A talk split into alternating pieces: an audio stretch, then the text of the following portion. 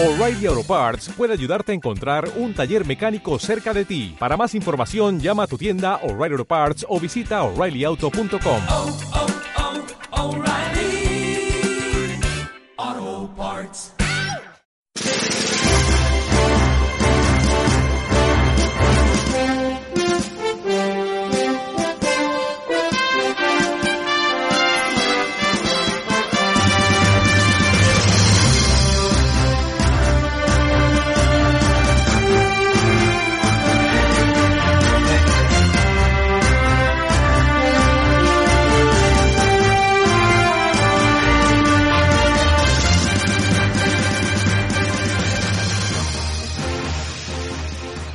Bienvenidos a la sexta nominada, el podcast de Premios Oscar.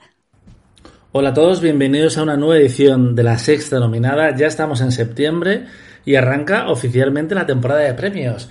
Este año tampoco vamos a empezar con un primer episodio presentando a las candidatas, pero porque los Oscars no llegan hasta marzo, así que espero que sí recuperemos ese clásico de premios Oscar y de la sexta nominada, pero lo hagamos en octubre o la primera semana de noviembre. Lo que sí vamos a hacer ya, porque eso sí que no, que no hay quien lo pare, es hablar de los festivales del otoño, como son Venecia, Toronto, San Sebastián y Telluride no, porque nos queda muy lejos y es muy marciano. Pero bueno, estamos aquí en Venecia, soy Daniel Martínez Mantilla y conmigo no está Juan Sanguino, pero está Enrique Rey.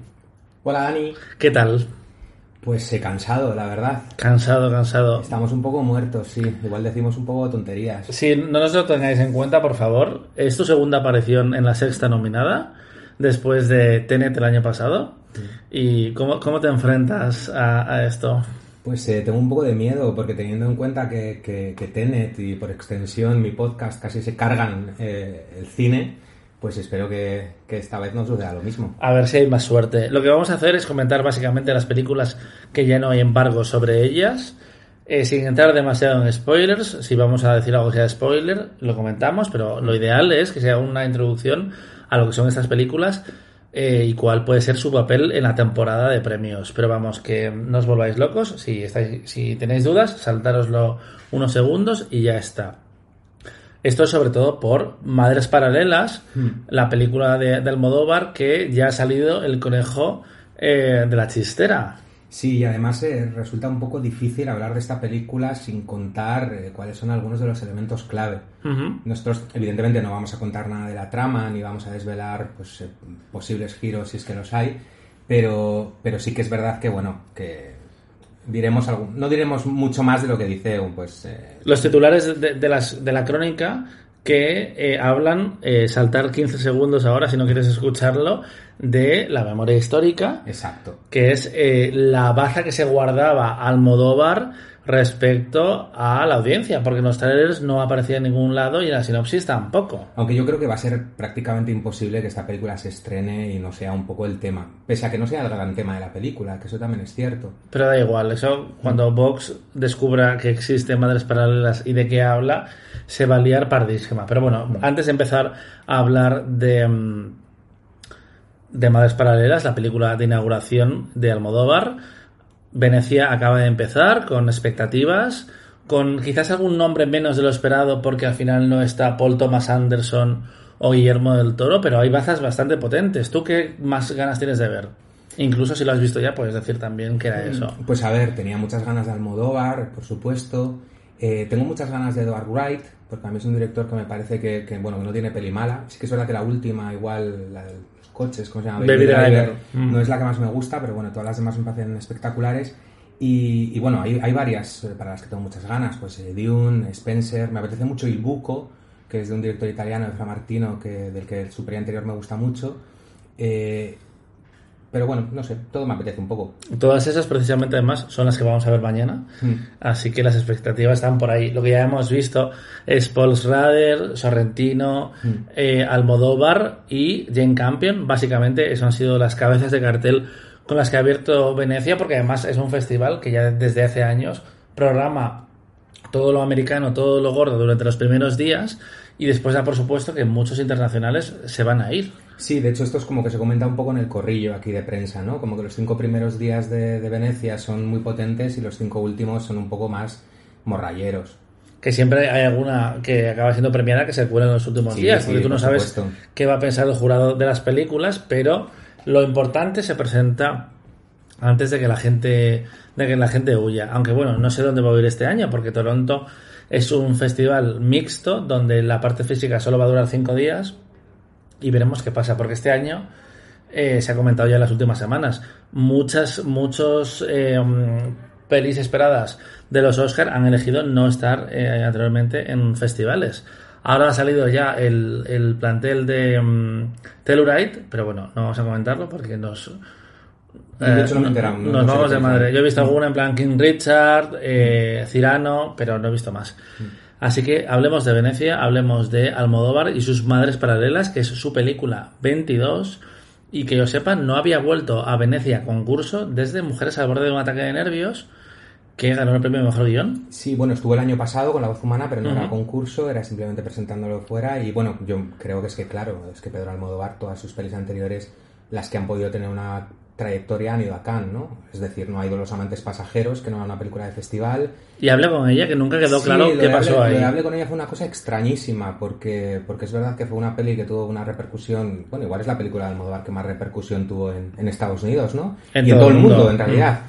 Bueno, en todo el mundo no, no lo tengo tan claro, pero, pero la cuestión es que se saltó Cannes por alguna razón. Sí, eh, puede ser que se estuviera dolido por no haber ganado la Palma de Oro que él pensaba que iba a ganar el año de Todos sobre mi madre, que fue su anterior película. Sí, bueno, eso eh, explicaría por qué Paralelas también está en Venecia, aunque bueno, evidentemente hay un tema de fechas y todas estas cosas, ¿no? Sí, pero perfectamente se podría haber estrenado en mayo esta película porque se ha rodado hace muy poco y se estaba montando en agosto, se estaba terminando de editar. Sí que es verdad que él, eh, creo que no me lo invento, creo que dijo en alguna entrevista o en algún comunicado como que le interesaba estrenarla cuanto antes porque le interesaba que la gente volviera a las salas, que también es verdad que bueno, que la, ha retrasado porque en principio el estreno era en septiembre y al final es en octubre precisamente pues por la variante Delta y todas estas cosas, ¿no? Pero, pero bueno, yo sí que, mm, sí que me lo creo realmente. Y se rumoreaba también que él quiere ponerse en marcha ya con su siguiente película y es cierto que si se va a mayo al final eh, estás promocionando todo un año porque empiezas en Cannes y a otoño eh, hasta Estados Unidos hasta otoño no vas así que estás todo un año promocionando como fue el caso de Dolor y Gloria así que es Y que una también- forma de Sí, y que también que cuando yo creo que cuando rodas una película al final tienes ganas de, de, pues de, pues de- del parto, de darla a Ujú. luz, ¿no? Y de quitártela encima también. Entonces, eh, bueno, eh, yo, yo entiendo. Y aparte que como estrategia yo creo que es muy buena. Vas a Venecia, inauguras Venecia, te aseguras que estás en todos los medios y encima vas a competición. El titular es brutal y además eh, hemos visto que las críticas internacionales están siendo buenísimas. Ahora mismo en Metacritic, que creo que había como un 85 sobre 100, que es más de lo que yo esperaba, ciertamente. Yo también, yo no esperaba tanto, la verdad. Eh, porque además tú ya sabías las críticas antes de ver la película, Mm. a posteriori mantienes esa sorpresa inicial. Sí, la verdad es que sí, porque me parece que es una película, primero, que no estoy seguro de que se vaya a entender al 100% eh, en todas partes del mundo. Es decir, no es una película complicada y creo que de hecho es muy didáctica en cómo te explica algunos aspectos, pero, pero bueno, es una película que toca aspectos muy locales, ¿no? Mm. Eh, entonces, mm, sí, me ha sorprendido, la verdad. A su favor, yo, yo creo que juega también que el melodrama es más ligero que en Dolor y Gloria. Por ejemplo, que era una película muy dolorosa, muy quejica, porque en el fondo le estaba compartiendo eh, sus problemas. Eh, y está dentro del- de lo dramática que es la historia que cuenta y lo culebronera, creo que el tono es mucho más amable. Eh, bueno, no sé qué decirte, ¿eh? ¿No? Ligera no es la palabra para definir el drama de la peli. Es una, es una, una película con unos dramas y con unos... eh, eh, Hay mucho giro, además, si has visto el tráiler, tú puedes imaginar por dónde va a ir la película. Sí. No ves el tráiler. Ya, no, pero sí, pero hablo de, de los dilemas de los personajes Mm. y de, de todo por lo que pasan, que bueno, que no me parece ligero para nada. Pero sí que es verdad que no está tratado tal vez de una manera tan ape- apesadumbrada, ¿no? Como Claro. considera Dolor y Gloria. Tienes a los personajes de Rosy de Palma, que es una amiga de toda la vida de Penélope, de esa eh, pair inútil. Hmm. Como que hay momentos que rebajan el drama y, el- y el, el conflicto, el debate que tiene brutal que el personaje que se llama Janis, Janis, sí, como que es una fotógrafa eh, de 40 años que de repente se le eh, plantea la posibilidad de tener un hijo y decide tirar para adelante, aunque ella pensaba que no iba a pasar eso, y conoce a un adolescente que es Milena Smith en el hospital y llevan vidas paralelas, básicamente. Sí, que dan a luz el mismo día, básicamente están, comparten habitación, ¿no? Ujú. Y básicamente hasta ahí podemos leer. Hasta ahí podemos leer porque pasan cosas en un melodrama de Almodóvar. Sí, a ver, que tampoco es que estemos, que sea esto en sexto sentido, pero bueno, No. que, que sí que es verdad que yo creo que merece la pena descubrir un poco de qué va la película cuando la estás viendo, ¿no? Y lo de la memoria histórica no eh, es importante porque sorprende que se meta en este jardín Almodóvar, pero al mismo tiempo pasa en la primera escena de la película. Exacto. Luego se recoge al final porque no, bueno, se recoge, a ver, se plantea y se recoge, se, se recoge la- las historias. No digo cómo terminan. Pero si Almodóvar contaba, por ejemplo, en las notas de producción que mm, que tenía mucho miedo de cómo equilibrar la trama porque sentía que la, la subtrama mucho menos importante, eh, al menos en el metraje, de la memoria histórica le quitaba mucho protagonismo o mucha relevancia en el momento que aparecía a la historia de esas dos madres paralelas. A ver, son bastante independientes, en realidad. O sea, es decir, eh, están bien integradas, eh, Almodóvar es, es- es un gran narrador, eh, pero sí que es verdad que, que son dos cosas distintas. Eh, a mí uno me parece más un, un- un tema extra y el otro lo que es la película como tal, que para mí la película es el melodrama.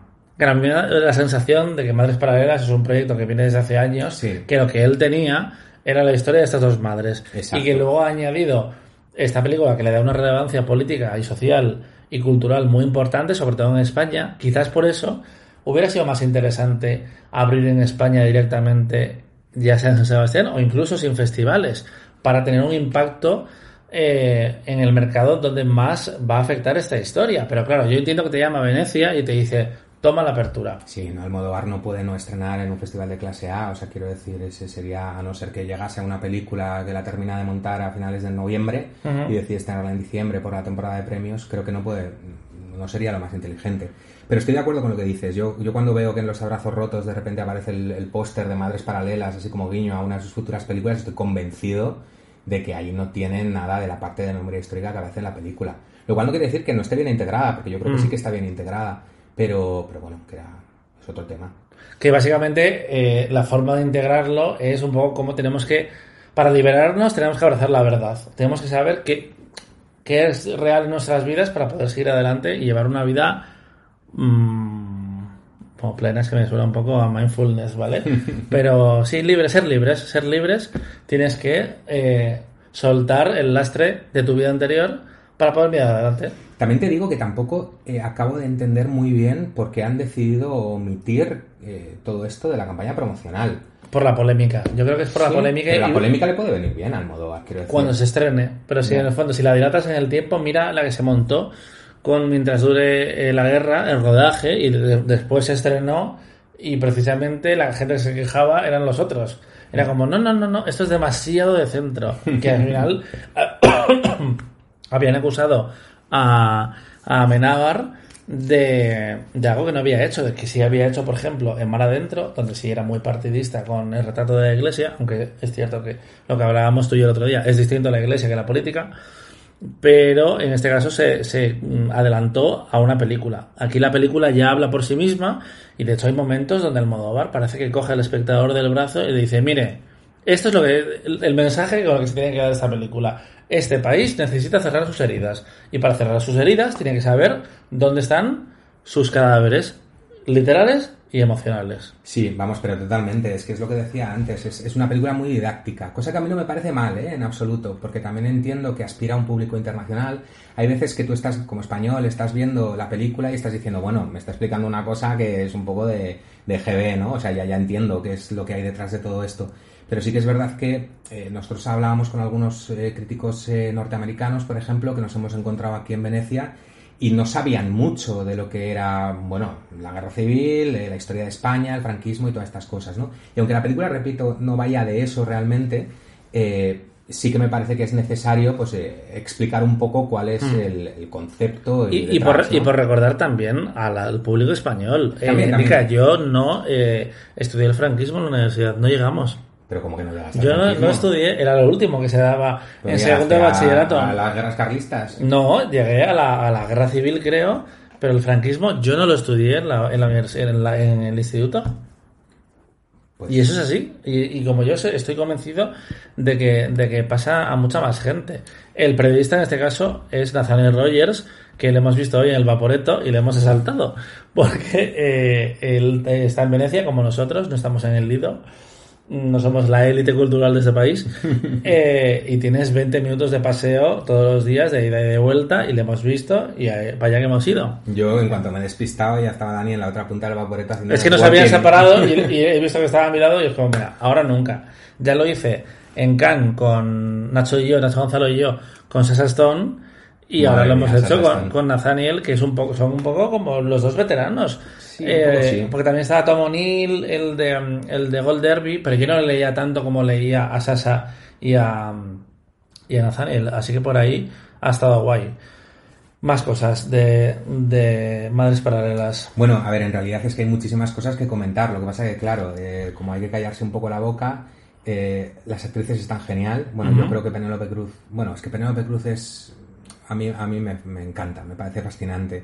Eh, antes lo comentábamos, pero a mí me recuerda un poco... Entiendo un poco que haya sustituido a Carmen Maura en, este imaginario de, de Almodóvar, porque creo que tiene algo muy parecido a Carmen Maura. Son muy distintas, pero tienen algo muy similar, que es que todas las frases que salen por su boca suenan naturales y al mismo tiempo pueden sonar artificiales cuando Almodóvar quiere que suenen Mm. artificiales, porque sabemos que Almodóvar juega con, las- con esas dos bazas, ¿no? un remotamente envolver que claramente suena muy raro, eh, que, que es una eh, frase con una intención, pero es cierto que eh, Penélope es capaz de venderte cualquier cosa. Israel Elejalde, por ejemplo, su primera película con, con Almodóvar y al principio de, de la película hay una referencia a Rajoy, a lo de la memoria histórica, y dice, el presidente Rajoy, que es como que parece que está en el, en el kamikaze declinando, y, y de esos hay, hay más...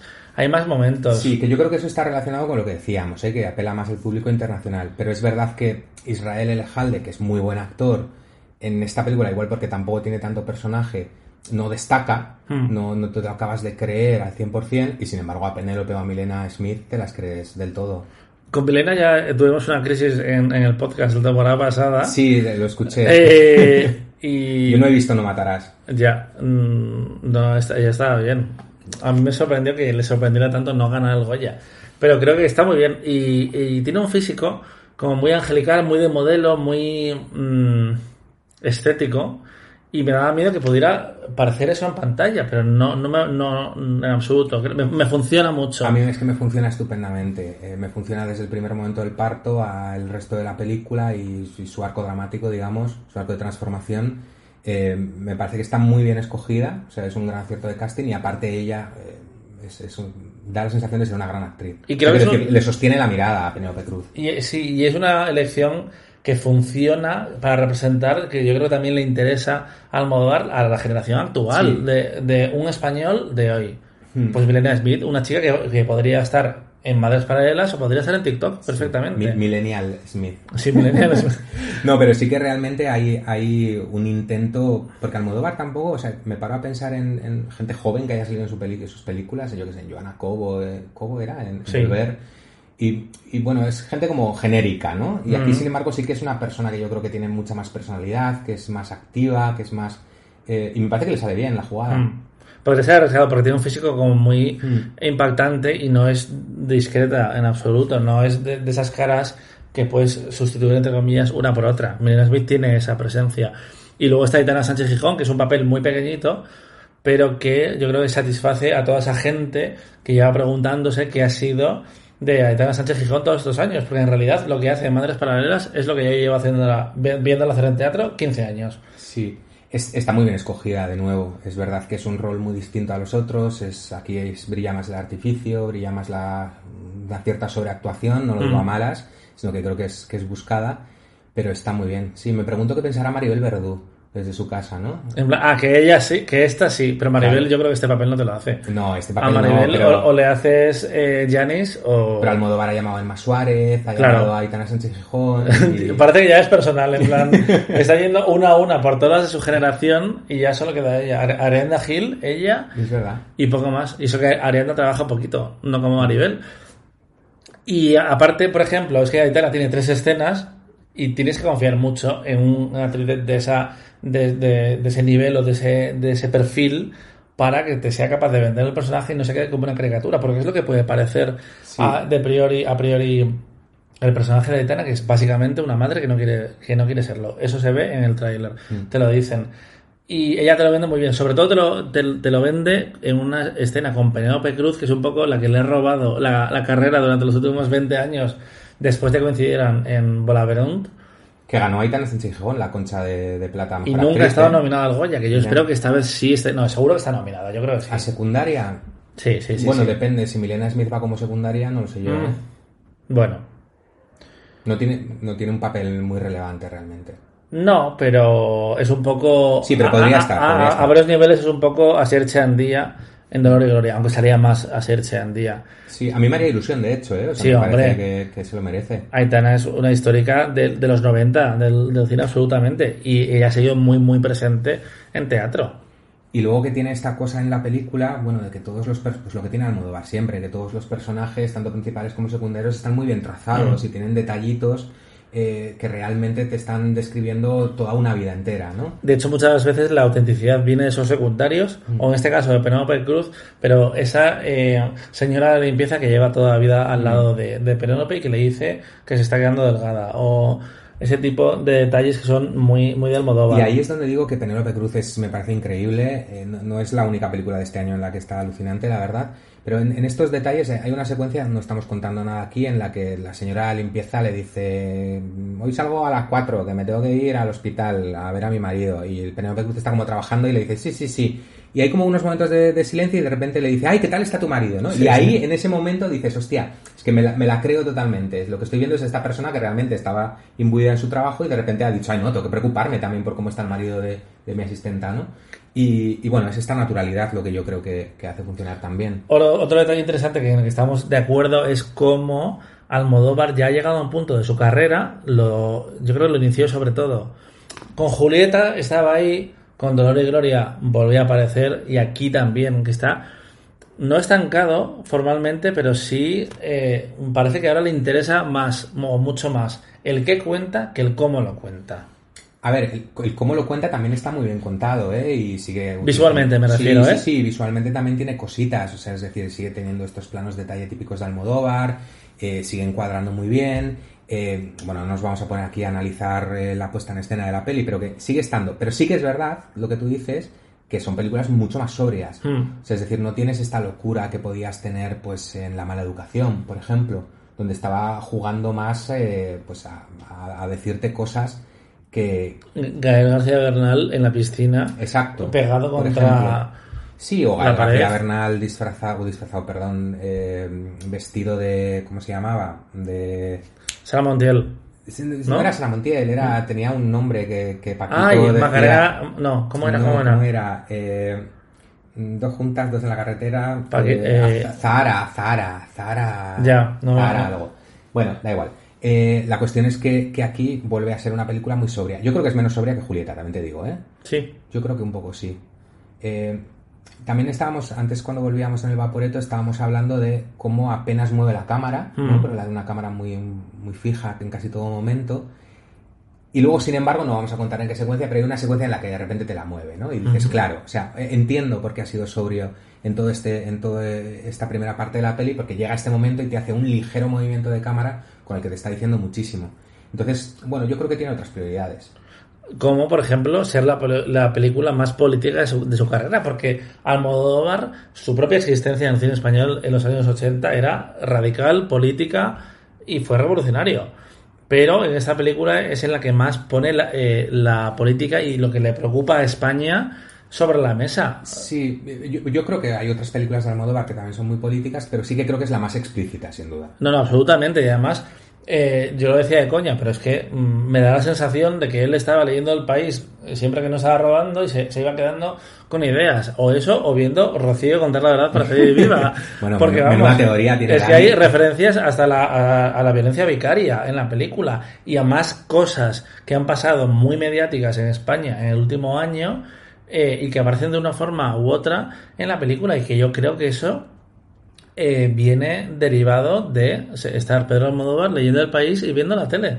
Pues eh, puede ser y ojalá sea así, de hecho, ¿no? Antes, eh, bueno, ahora no vamos a explicar eh, tu teoría sobre cómo Rocito ha, ha influido en Madres Paralelas, pero cuando me la contabas así con spoilers, eh, que yo te la compraba totalmente, yo pensaba, pues qué guay, qué bien que Almodóvar eh, siga siendo aquel que, que se puede ver influenciado, pues tanto por lo que se llama, yo creo que nadie hoy en día considera Sálvame cultura basura, pero ya, me- ya se me entiende, ¿no?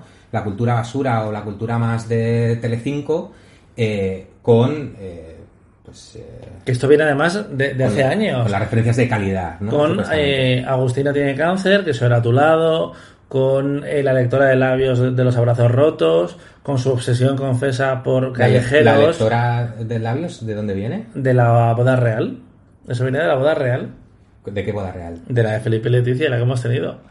y, y, y porque había alguien leyendo los labios Sí, claro, y leía la conversación de Felipe y de Leticia durante la boda, y eso lo, lo utilizó eh, Almodóvar en los abrazos rotos con Lola Dueñas, que eh, José Luis Gar- eh, García Gómez, el empresario, contrataba a una lectora de labios Sí, para espiar a, a su mujer y a su amante. qué graciosa era Lola Dueñas en esa película como era beso ¿no?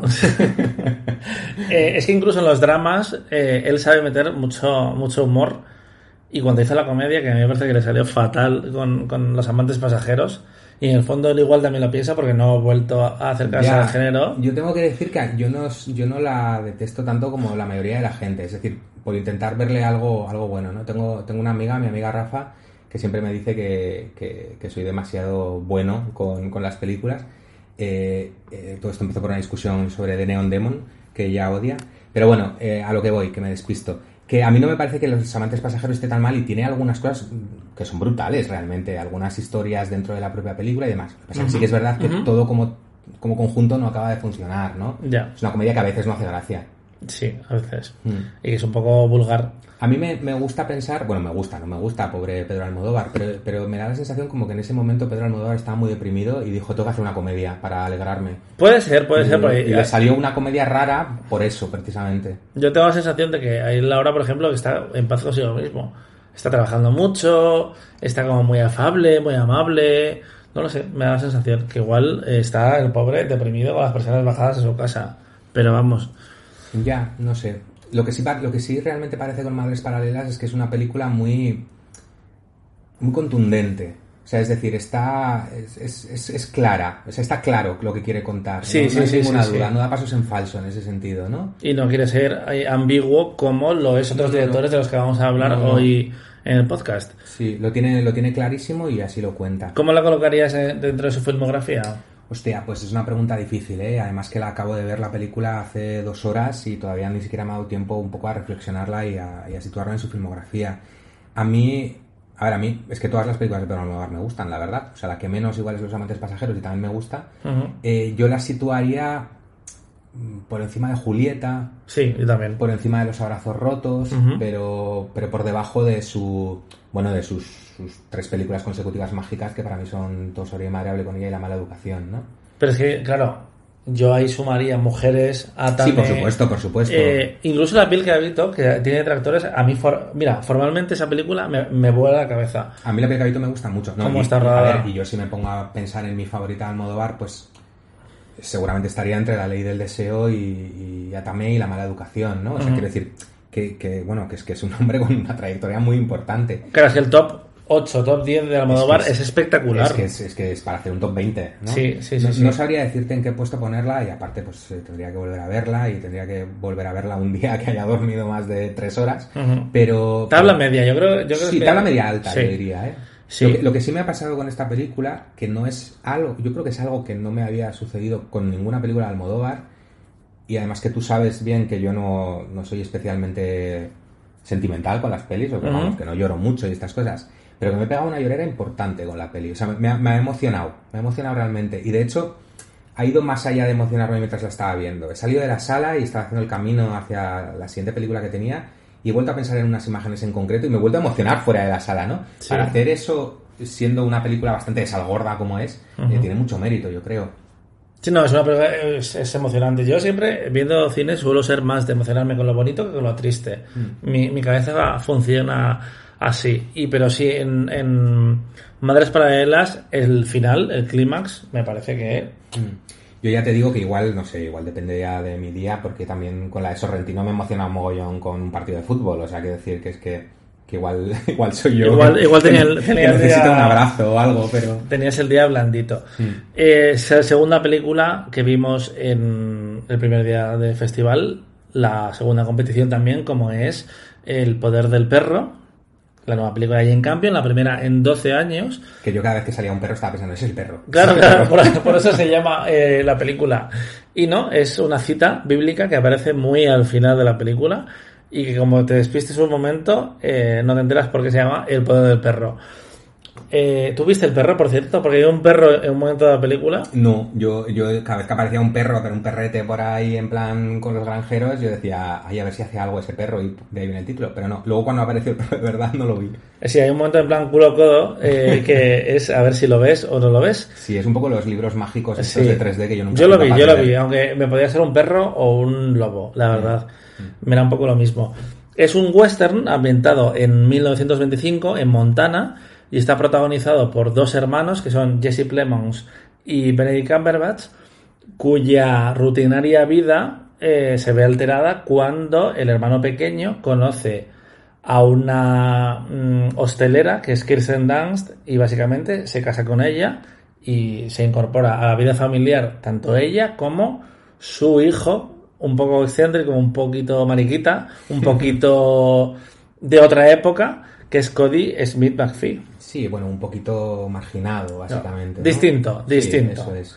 Y luego también es importante la, la relación que hay entre los dos hermanos, donde Benedict Cumberbatch, que es un amargado de la vida, es el hermano mayor, básicamente se dedica a reírse de su hermano delante de todo el mundo, pero es muy dependiente con él, hasta que hay un momento que sorprende mucho en la película cuando tú ves que duermen juntos. No hay incesto, no es Juego de Tronos, pero que es una parte muy importante en su vida. Por eso en realidad se altera tanto Bueno, a ver, yo creo que cuando viene Kirsten. Yo creo que están durmiendo juntos, pero no están en casa en esa secuencia, ¿eh? Yo creo que están como en que me lo invento, pero que han bajado con el ganado a 10 kilómetros de su casa y entonces han quedado en un hostal a dormir o algo así. O sea que no creo que duerman juntos de normal. Bueno. Pero sí que es verdad que a nivel de dirección Jane Campion te los está mostrando Sí. juntos en la cama para esto, para decirte esto. y que tiene un- una como un, un peso eh, social en la relación muy distinto. Sí. Uno es el dominante y el otro es el dominado que de repente encuentra una vía de escape y no duda en absoluto en, en tomarla. Y básicamente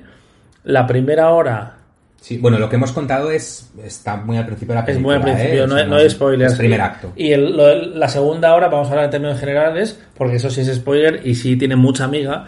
Y igual que Madres Paralelas es una película obvia que te, ha- te deja muy claro cómo eh, quiere hablar de lo que quiere hablar. Y que te muestra las cartas muy desde el principio, en realidad. Está en absoluto. Tú terminas la película y tú sigues pensando en plan qué quería hacer este personaje, qué quería hacer este otro y cómo era la relación.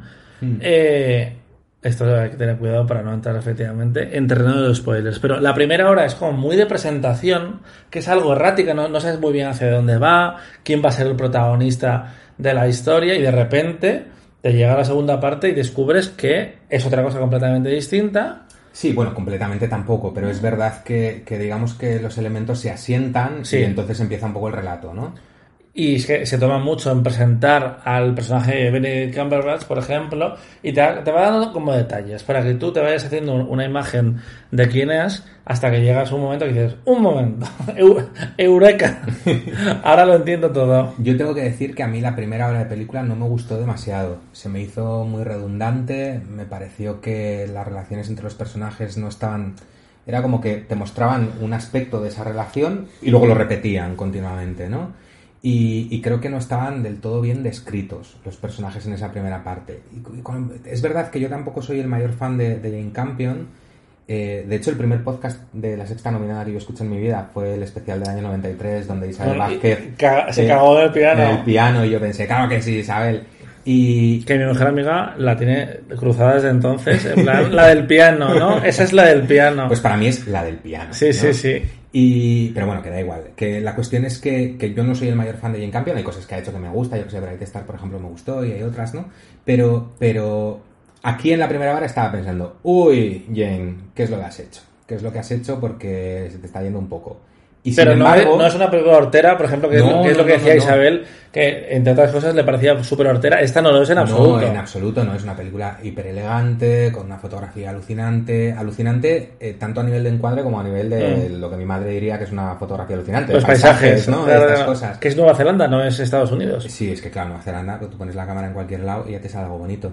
Pero, pero la- es- está muy bien, es una peli que se ve muy a gusto y la primera hora también es una peli muy digna, pero digamos que cuando se hace una peli grande es en la segunda hora. Claro, cu- cuando descubres que hay dos personajes que, no hace falta concretar, que realmente son muy funcionales, que solo sirven, o principalmente, para plantar el conflicto del resto de, de- de integrantes de, la historia y vas viendo un poco cuál es la relación que de verdad le interesa a Jane Campion, que por cierto, ya en el piano ha- hacía un retrato interesante de la masculinidad con Harvey Keitel y demás, y que aquí vuelve a ser uno de los temas es- principales. es el tema, es el tema principal de- del poder del perro, que es qué se espera de un hombre, cómo debe ser un hombre, cómo se debe comportar. Mm, Eh, y al final están los tres hombres protagonistas que cada uno implica algo distinto, ¿no? Sí, para mí es el tema de la peli. Y a mí lo que, lo que más lo que más me gusta es eh, cómo esa segunda parte se ancla en una relación que tú no entiendes en ningún momento. Nosotros ayer nos fuimos a cenar con otros eh, compañeros españoles y estuvimos hablando mucho tiempo de la película. Y después se ha seguido eh, hablando cuando me encontré con, con Javi Zurro o con, o con Pepa. eh, y, y todo el mundo tiene un- una idea de qué cree que ha pasado en el final, pero tú no lo sabes. Y claramente eh, Jane Campion, si quisiera contarte qué ha pasado, te hubiera contado, mira, esto es lo que ha pasado. A ver, yo, bueno, a ver, aquí entramos en terreno de mi interpretación es la válida. Claro. Pero, pero yo sí que creo que en realidad, digamos que no es una película ambigua. Es, es, ¿cómo explicarlo? Es una película abierta, pero no es una película ambigua. Es decir, te da los elementos un poco para que tú recompongas el puzzle, pero los elementos te los da, ¿no? Entonces, no sé si, bueno, es que estoy intentando, claro, para Claro, no hacer no, no, spoilers, para no hacer estoy intentando no contar nada, aunque tampoco sea una película de spoilers No, como no, tal. te da las herramientas Eso es. para llegar un poco a elige tu aventura. Elige Sí, la conclusión que quieras porque vas a tener argumentos eh, para todas. Pero es que, y luego me parece que hay una tensión retratada de forma increíble porque, eh, de nuevo, en esa segunda parte, tú hay muchas escenas que no sabes si aquí van a follar, se van a matar, se van a, se van a pegar, eh, no, es que no sabes por dónde va a ir. Eh, luego encima, como en el tráiler jugaba con ciertas imágenes que yo estaba esperando ver en la película, porque este sí lo había visto, era como, ¿cuándo va a pasar esto? Eh, no sé, eh, yo la, la disfruté muchísimo, la verdad. Yo, a ver, yo me quedó muy buen sabor de boca, es verdad, pero me quedó muy buen sabor, sabor de boca gracias a esta segunda parte, ¿no? Que, ojo, también es verdad que eh, yo antes decía esta cosa de que me da la sensación de que las relaciones no están del todo bien trazadas y también hay un punto que yo creo que es muy importante reseñar, que es que hay varias elipsis en la película. Ujú. Es decir, que es una, una cineasta que juega, en este caso, mucho con elipsis temporales, donde de repente te omite parte del relato, ¿no? Que yo siempre estoy muy a favor de las elipsis en general, porque me parece que todo aquello que no sea interesante, pues hay que cargárselo de una película. Pero en este caso me da la sensación de que eh, ha quitado partes que igual yo sí necesitaba ver. Lo cual no quiere decir que no haya secuencias también alucinantes en la primera parte, porque de hecho Mm. mi secuencia favorita de la película está en la primera parte, La del piano. la del piano.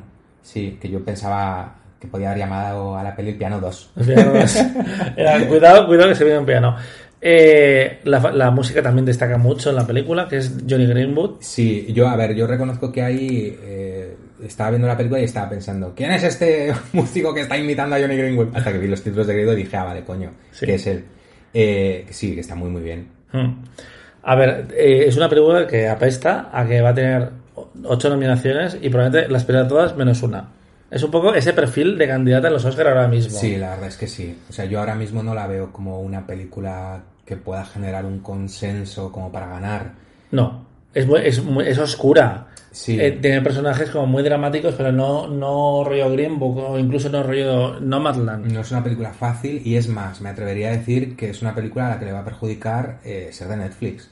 O sea, Mm. quiero decir, porque es una película que yo creo que en cines sí que puede ganar mucho más que verla en casa. Y que claramente va de menos a más. Exacto. Que, que si tú eres un académico y ves los primeros 20 minutos y dices, puff, eh, fuera, otra. A ver, yo, yo quiero pensar que ya estamos en ese punto que si te han hablado tanto de una película, por lo menos la ves. Si eres académico, si eres académico. Bueno, pero hay 6.000 académicos o Ya. cifra que me acabo de inventar. No, hay como 10.000 ya. Bueno, pues hay 10.000, pues de los 10.000 me imagino que habrá 2.000 que dirán, bueno, pues esto pues no me interesa. Ya. Pero sí, es una película que yo creo que puede estar perfectamente en película, en dirección, en guion, en actor, en actriz secundaria tal vez, en actor secundario tal vez. En- No, no Jesse Plemons, que no es el que, es, el que No, destaca más. no. Que yo esperaba que esta iba a ser la película. Y que está muy bien en la película, ¿eh? Es que es muy buen actor. Está es, muy bien es- todos los es- esa clase de actor. Eh, pero es un personaje que al final no tiene tantos matices como pueden tener otros. Y Kirsten, por ejemplo, le pasa un poco lo mismo, que es un personaje un poco uninota, pero hace de uno de los lugares comunes que más les gusta a la academia, como es una buena borracha. Que eso, eso, eso viste muchísimo una película. Y a mí que me ha sorprendido mucho, porque ya le había casi descartado un poco, es Benedict Cumberbatch, que, que creo que está fantástico y aparte está guapísimo. Por otra parte, que es que ya eh, empiezo a pensar que no sé, igual no soy capaz de, de separar las cosas. Eh, Pero Marvel ha hecho muy bien su trabajo en este caso. Mm, Bueno, a mí Benedict Cumberbatch, a ver, a mí es un actor que nunca me ha acabado de emocionar del todo, si digo la verdad.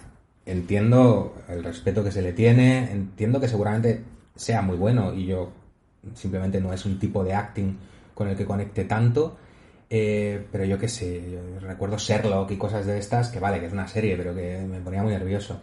Aquí me parece que, que está muy bien escogido porque tiene esta mezcla de ser una persona ruda, eh, que sobre todo por cómo está caracterizado y por su, su performance, ¿no? Que, que te crees como un granjero, un granjero salvaje, pero al mismo tiempo tiene esta cosa de que tú sabes que es un lord inglés, seguramente de muy buena familia, donde también entiendes que es un hombre con cultura, eh, que puede, bueno, tierno no sé si es la palabra, pero que puede llegar a ser cálido en caso de que quisiera, ¿no? Entonces, Pero bueno, viene de Sherlock, donde precisamente era, era asocial sí. y también de Imitation Game un poquito... Sí, pero es este sociópata un poco de películas, ¿no? Que dices, oh, qué friki es, que ve números en la cabeza, pero luego al final eh, va a ir corriendo a salvar a su amigo, ¿no? Entonces, eh, ¿esto que venía? Estás hablando de lo que te parecía Benedict Cumberbatch. Ah, vale, vale, vale, pero no. que era un lord, un lord inglés haciendo de- también una interpretación muy física. Sí, pero la cuestión es que a mí es, esa conjunción de elementos me funciona muy bien en la peli, porque tú nunca sabes si estás viendo realmente a un eh, granjero eh, violento mm, que te puede pagar un tiro o si se lo está haciendo. Claro, Entonces, pero es que además eso está- juega muy bien la película con eso porque hay un factor de eh, que es impredecible todo el tiempo el personaje que, que le, le beneficia muchísimo a la película porque no sabes por dónde te va a ir en ningún momento. Sí, sí, sí. Yo de todas formas me resisto a creer que todo el mérito sea de Benedict Cumberbatch. Es decir, creo que ahí hay mucho dirección y mucho guion Mm. también. Bueno. O sea, que es un personaje que está muy bien definido. Sí. Y creo que el personaje más difícil de sacar adelante de la película eh, es precisamente el de ese hijo excéntrico. Sí, y está genial, la verdad. Sí, el sí, chaval. sí. Sin ser un, papa, un papel de, de lucimiento, Mm. o sea, es decir, no es un niño de Oscar, que podría estar No. nominado, ¿eh? pero, pero Mm. no es ese tipo de papel. Pero No, es que es muy complejo porque no sabes exactamente qué está, haciendo. en la línea exacta ese chaval, Mm. que es el chaval este, ¿de dónde dijimos que salía? A ver, era el protagonista del, del remake de Déjame salir. Es Déjame salir, No, ¿no? Déjame entrar. Déjame entrar, perdón. Estaba también en la carretera, era el protagonista. Y estos dos son principales. Y ha hecho más cositas, pero como tiene un físico también muy característico, mm, le dan papeles muy concretos, ¿no? Sí, pero la verdad es que está muy bien. Y luego, bueno, eh, sexta nominada a la niña de Jojo Rabbit. Eh, que es curioso porque la tenemos de extra prácticamente en El poder del perro y es la protagonista absoluta de la nueva película de Edgar Wright, también en Venecia. ¿Es ella la Es protagonista? ella la protagonista, sí, ¿No sí. es Anna Taylor-Joy? Anna Taylor-Joy, mm, ya hablaremos de ella. Vale. Vale, Bueno, vale. no vamos a poder hablar de ella porque Edgar Wright ha escrito una carta a los periodistas en plan, por favor, por favor, por favor, no contéis nada del segundo acto de la película. Y no sé, realmente no. Uno de los misterios de... mm, Pero Anna Taylor-Joy sale en el tráiler. ¿no? Sí, claro, de Última Noche en los Ojos es cuál es el papel en la historia de este personaje tan misterioso. Ya. Y vamos a terminar el podcast de, de hoy eh, con el contador de cartas de Paul Schrader.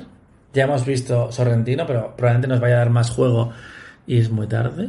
Así que lo vamos a dejar en esas tres películas, porque como eh, mm, Venecia concentra todo, vamos con estas tres. Sí, bueno, y decir que también que estamos comentando un poco así por encima, es decir, que luego entiendo que si estas películas llegan a la carrera habrá podcast Claro, más tendrá de propio, análisis. eh, Isabel Vázquez tendrá que volver a dar la cara Ay, ojalá, por favor. y, y hablar de, de una película de Jane Campion. A ver qué le parece, que yo creo que esta tiene menos cosas que le creo- molestar. Yo creo que esta le puede gustar. Sí. Que Aquí, bueno, aquí hablo como si No, Isabel, ya, ya. que la conozco toda la vida, que Sí, no la he sí. Visto nunca, pero yo creo que le puede gustar. Pero puede ser una experiencia bastante hardcore si no le gusta, ¿eh? Así que eh, lo dejamos Quien, ahí quien no arriesga no gana. a- al destino.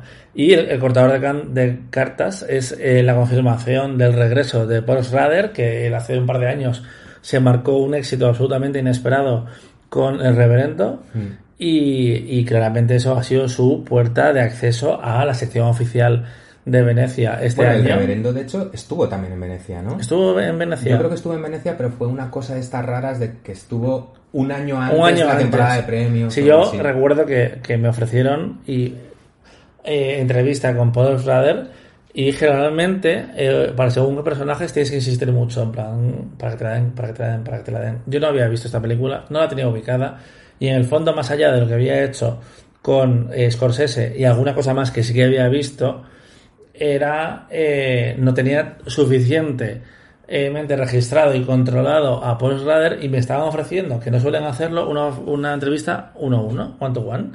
Y yo sabía, yo estaba convencido eh, de que si yo hacía esa entrevista, Paul Schrader me iba a calar en, en la tercera pregunta. En la que- primera, que- en plan de que, que no, que, que algo estaba fallando.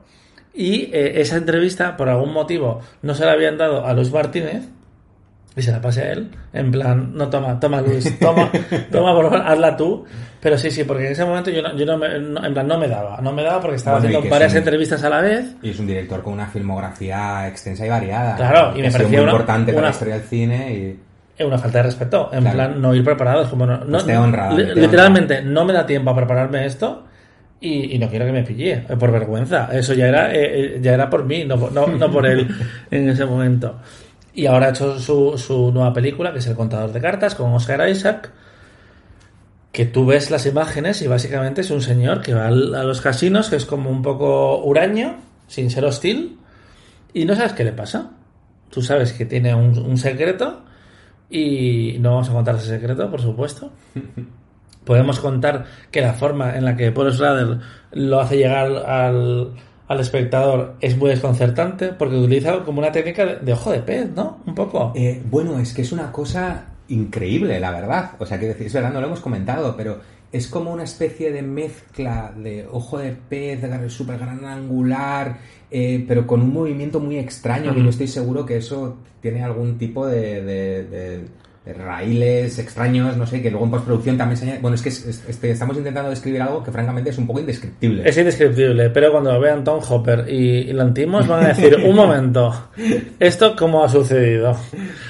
Y eso es una película sobre un, un hombre que se le da muy bien em, jugar a las cartas y que él te cuenta al principio de la película que él fue a la cárcel por algo que pasó y él descubrió que precisamente la cárcel era lo mejor que le podía pasar porque le daba una rutina, una forma de olvidarse de ciertos fantasmas de, de su pasado y ahora de repente ha salido, sigue con su vida hasta que aparece una persona que es Tiffany Haddish que le da una oportunidad para triunfar en las grandes ligas del, del azar Sí, aunque, y como que le complica un poco las cosas. aunque yo creo que el que le complica las Y el- cosas es más bien Ty Sheridan, ¿no?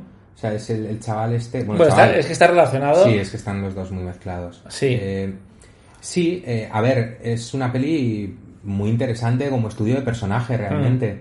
Eh, mm, a mí es una peli en la que eh, personalmente me ha fallado un, un elemento importante, que es el elemento, lo comentaba antes contigo, eh, de Tiffany Haddish, que a mí no me encaja en la película. no me la acabo de creer. Y claro, comentábamos antes que no sabíamos si era por un poco por su imagen extra cinematográfica, porque aquí hace un papel que no es cómico. Mm. Hace un papel serio, un papel eh, humano, pero también un papel que en algún momento de la película Está un poco en otro tono respecto a el Tyler y a, y a Exacto, Oscar Isaac. es, es como una película muy sobria Mm.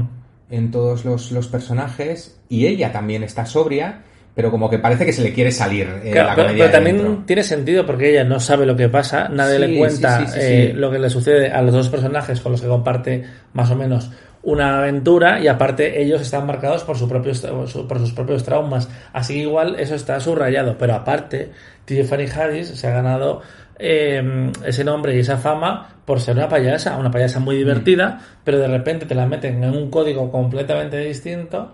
Que tampoco es que esté haciendo un papel muy dramático. No, pero- no, no, no, no, no, no. Pero sí que es verdad que es un papel que se juega un poco con, con- con algunos arquetipos, ¿no? Es decir, eh, hay un, instantes en la película en la que podría ser leída como una fe fatal, hay momentos en los que podría ser leída como eh, la compañera en la que tienes que confiar, hay momentos en los que parece que puede ser un interés romántico.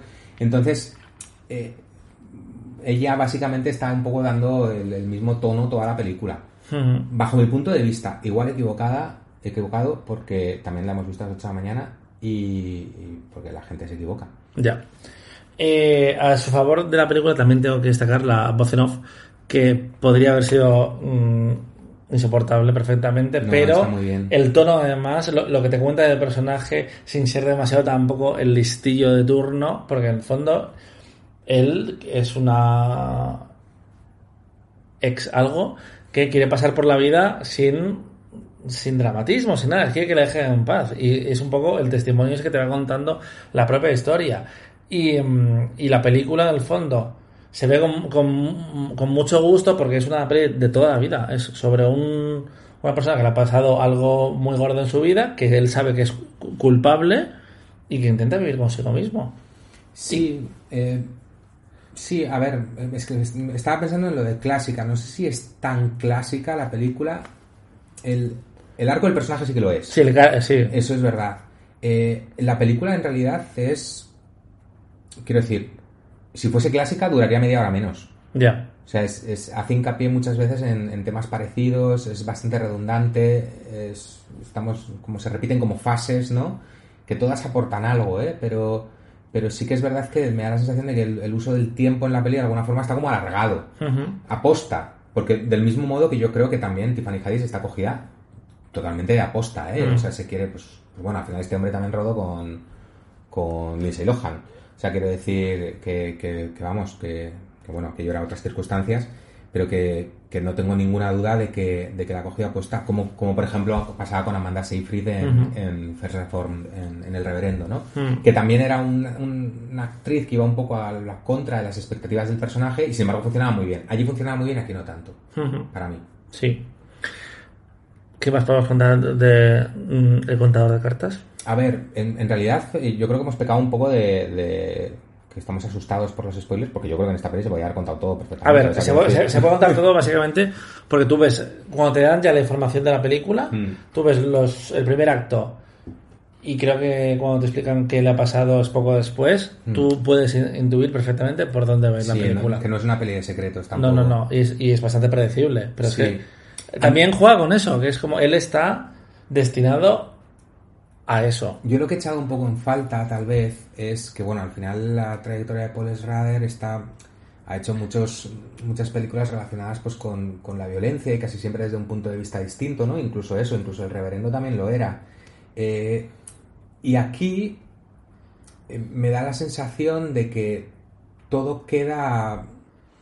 No sé cómo explicarlo. eh, tal vez un nivel más por debajo de lo que, lo que esperaba. No digo que, que esté mal, sino que yo esperaba que iba a ser algo un poco más provocador, tal vez, aunque no me guste la palabra de, de provocador o provocativo. Es que Pero- él realmente era muy provocador en el reverendo. Sí, pero claro, es que es eso, es que en el reverendo lo era, y el reverendo ya desde el principio, cuando empieza con el discurso de aquel loco sobre el cambio climático, eh, aquel loco que seguramente tenía toda la razón del mundo, ¿no? Y, y hacia dónde va la película, pues es una película impactante. Yo recuerdo, por ejemplo, eh, hablarla con, con Raquel Piñeiro, eh, que, que se quedó muy impactada por, por toda aquella película de la que no sabía absolutamente nada, ¿no? Y también era un estudio de personaje, una cosita pequeñita.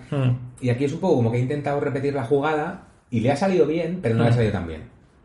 Siendo cosas totalmente distintas y simplificando muchísimo. Claro, también es mismo que modo. la, la otra era mucho más impactante. Sí, Esta es más para adentro y la otra como que era más, una película más eh, externa. sí, más explosiva, Sí, igual. y aparte aquí también tiene una puesta en escena muy austera para re- retratar precisamente esa oscuridad, ese, mm, ese aislamiento en el que vive el personaje, salvo cuando se le manifiesta su pasado y él lo vive como, como ya lo, lo verá la gente cuando, Sí, cuando se el- estrene. Con el gran angular o cosa esta rarísima que, Mm. que es genial. Sí, sí, sí. La peli se va a estrenar próximamente, dentro de muy poco en Estados Unidos. Yo creo que no tendrá mayor recorrido en la temporada de premios. Bueno, Oscar Isaac, yo me imagino que en alguna cosa de premios de independientes y cosas así estará, ¿no? Sí, sí, pero si no ha estado nominado por A propósito de Lewin Davis o El año más violento, me Ya. sorprendería que lo supiera por esta. Piensa que Ethan Hawke, ganando muchísimos premios, no, lo- se quedó fuera, siendo un actor respetado por la industria y que, y que tenía nominaciones previas. Sí, y que la interpretación de Oscar Isaac también es muy, eh, lo que decías tú, ¿no? Muy introspectiva, Mm. no, es, no es un papel showy. Sí, sí, sí, sí, sí. Porque esto te lo coge Joaquin Phoenix y en un momento se le va la olla. Pero claro, pero es que Joaquin Phoenix es, es que tiene un, es que ya solo la cara que tiene es que ya te lo da. O sea, Sí. decir, Sí, sí, sí, sí. Así que eso ha sido el contador de cartas y ahora nos vamos a ir a la cama, que hay que ver eh, Dune, que nos han dicho hace muy poquito que hay que esconder el móvil, bueno, esconder, en bolsa. entregar el móvil, eh, porque encima esto no lo hemos contado, pero hay que sacar entradas mientras ves películas. Bueno, a ver, técnicamente no debería ser así, pero en la práctica es así para todo el mundo. Básicamente hay que sacar las entradas de dentro de tres días Y dos horas menos. y dos horas menos, 74 horas, entonces tienes que andar calculando un poco cuándo te toca, sa- porque claro, tienes que sacarlas en el momento en que están disponibles, porque si no se agotan enseguida. No, literalmente los cinco minutos ya no hay entradas, porque recordemos que vivimos en el COVID y a pesar de que a Italia le pueda pegar mucho, no hay negacionismo en el Festival de Venecia, están teniendo mucho cuidado Sí, la verdad es que sí. y mm, hay la mitad de aforo, así que está siendo un poco más complicado. Ya os contaremos más eh, chismorreillos del festival, pero es que eh, Es maravilloso había este que empezar. festival, ¿eh? Está muy guay, sí, sí, sí. Sí, da un, un placer, no, no sé. Yo esta tarde que estaba por ahí, que tenía un rato libre y estaba dando una vuelta y hacía buen tiempo y toda la gente es como guapa y está el mar ahí al lado y Mm. todo el mundo está contento y hay cine. No, no sé, realmente es un festival que está muy bien. Y es que la ciudad es increíble, a pesar de que no se desarrolla el festival propiamente en Venecia, sino en el Lido, una de, las islas. A mí lo que más pena, más rabia me da de Venecia es que la veo muy descompensada de la sección oficial al resto de paralelas. Porque tú en Cannes, por ejemplo, tienes una cierta mirada que siempre hay cosas interesantes, tienes la quincena, que es lo mismo, y tienes semana. Y aquí como que esas películas o van a otros festivales o se las ha quedado Venecia, eh, se las ha quedado Cannes anteriormente, pero como que es difícil rascar más cosas fuera de la sección Ya, oficial. Ya, y también que es una sección oficial muy amplia, porque son Mm. veintipico títulos, ¿no? O sea, hay una media de tres al día. Tres al día, sí, más sí, lo que sí. fuera de competición. Sí. Claro, Kant también tiene muchos, pero yo que sé, pienso en Donosti, por ejemplo, y suelen ser menos. Mm. Entonces, claro, eso te permite también más tiempo pues para descubrir cositas en otras secciones y demás, ¿no? Y aquí Horizonte queda un poco eh, como el segundo plato, la verdad. Cuando, Sí. cuando ya te has comido una sección oficial, pues te vas a ver Horizonte. En plan, ¿qué hay? ¿Qué hay entre los huecos Mm. De es esos algo pases? genérico, yo creo que le pasa a toda la prensa aquí. Ujú. ¿Con qué canción nos eh, podemos despedir? Porque iba a poner la de Nápoles de, de Sorrentino, pero No, ya no puedo. no. Una Eh, de las canciones originales de, de Car Counter, porque, por cierto, hay un compositor que yo no conocía, un cantautor, que eh, ha creado varias canciones para la película y que podría ser una horterada, pero funciona bastante bien, porque creo que hay como una al final de cada acto de la película y le ayuda como a, a, Sí, resetear lo que te está contando. A mí me ha dejado un poco decepcionado porque al principio de los créditos he visto Songs by, no me acuerdo del nombre de- del cantante, y he pensado, "Oh, ¿te imaginas que es un musical? En plan, te juro que lo he pensado. De- sí, lo he pensado, he dicho, y la sería una sorpresa muy guay, pero luego no era. Bueno, pues voy a poner la, la canción de Annette. Ahora, Vale. ahora que lo ¿De- dices. Eso- sí, so, We- so May We Start, que es un temazo para empezar. Mira, y además es, es bonito acabar el podcast con esto, ¿no? Así un poco es. como cuando Amaya cantó lo de... La La Land o El Adiós, el... No, la canción esta de... No me acuerdo qué, la de, de qué grupo era. Miedo. De, de Pereza, este. Miedo, sí. eh, de M-Clan, ¿no? M-Clan, era como... Que M-Clan después decía, la, la ha cantado bien, es como si cariño, la ha cantado mejor de que la hubieras cantado Bueno, en tu vida. Yo, yo no veía Operación Triunfo, pero esa canción la he escuchado y... No, no, es muy Pero, pero que narrativamente es muy bonito esto de... Para empezar, diré que es el final, ¿no? O- Así es. Eh, vamos con la canción de apertura de Annette, que es una película que no se va a ver en Venecia, pero así es la sexta nominada, impredecible. Hasta mañana, Nika. Hasta mañana, Dani.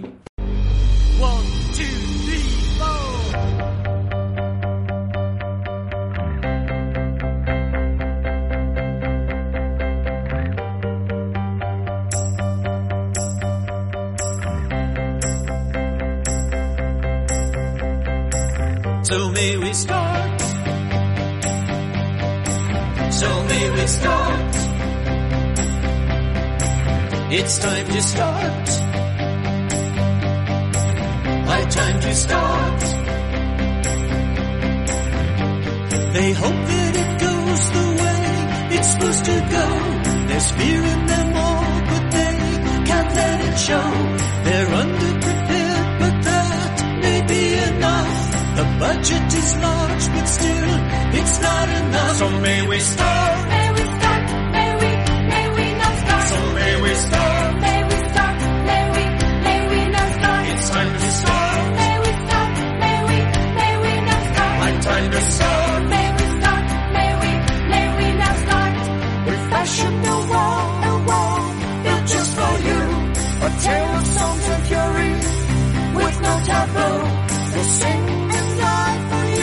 bless my mind